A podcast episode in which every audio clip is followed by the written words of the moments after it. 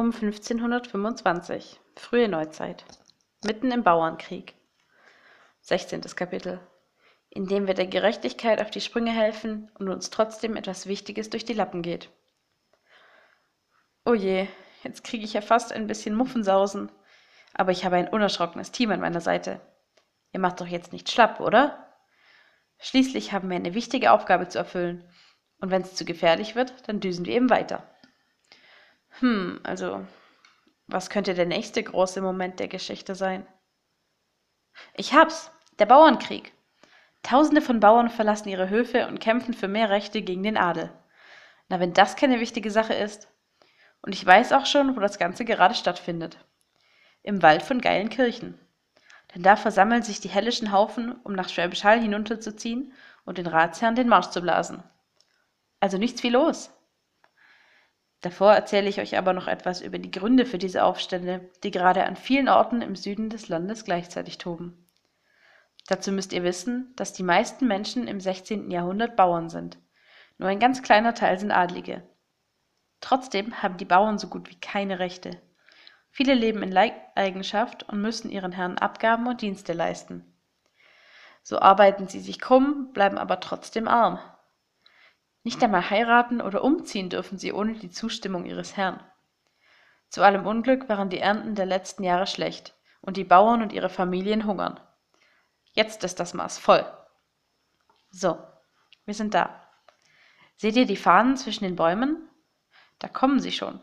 Das sind ja ein paar tausend Mann, die mit Mistgabeln, Knüppeln und jeder Menge Dreschflegeln bewaffnet durch den Wald ziehen.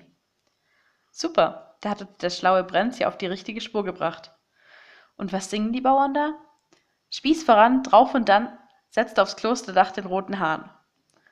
Wollen die etwa auch noch die Komburg anzünden? Schnell, lasst uns tiefer ins Gebüsch rutschen. Dieser wild entschlossenen Meute wollen wir nicht in die Quere kommen. Aber was ist das? Kanonendonner! Bewaffnete Soldaten erwarten die Bauern auf der Gottwoldshäuser Steige mit Geschützen. Wollen die die armen Bauern etwa erschießen?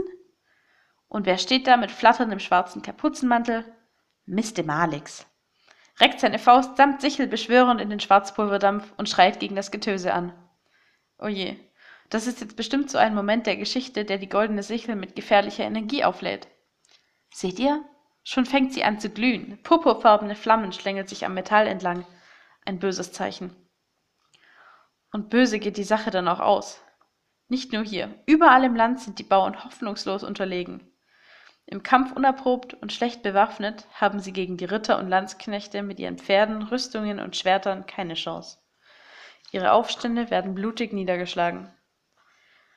Doch weil die Obrigkeit Angst vor neuer Unruhe hat, können die Bauern immerhin ein paar ihrer Forderungen durchsetzen. Ganz vergebens war ihr Kampf also nicht. Den Lauf der Geschichte können wir nicht verändern, aber vielleicht ja die hellischen Bauern hier und jetzt retten. Los, wir müssen nasses Moos sammeln. Das stopfe ich jetzt heimlich in die Pulverkammern der Kanonen, damit die Kugeln in ihrem Flug gebremst werden. Juhu, es hat geklappt. Kein Bauer wurde getroffen, alle können fliehen. Und seht doch, auch die goldene Sichel glüht nicht mehr. Stattdessen raucht Mr. Malix vor Wut aus den Ohren. Seine roten Pickel kann ich bis hierher glühen sehen.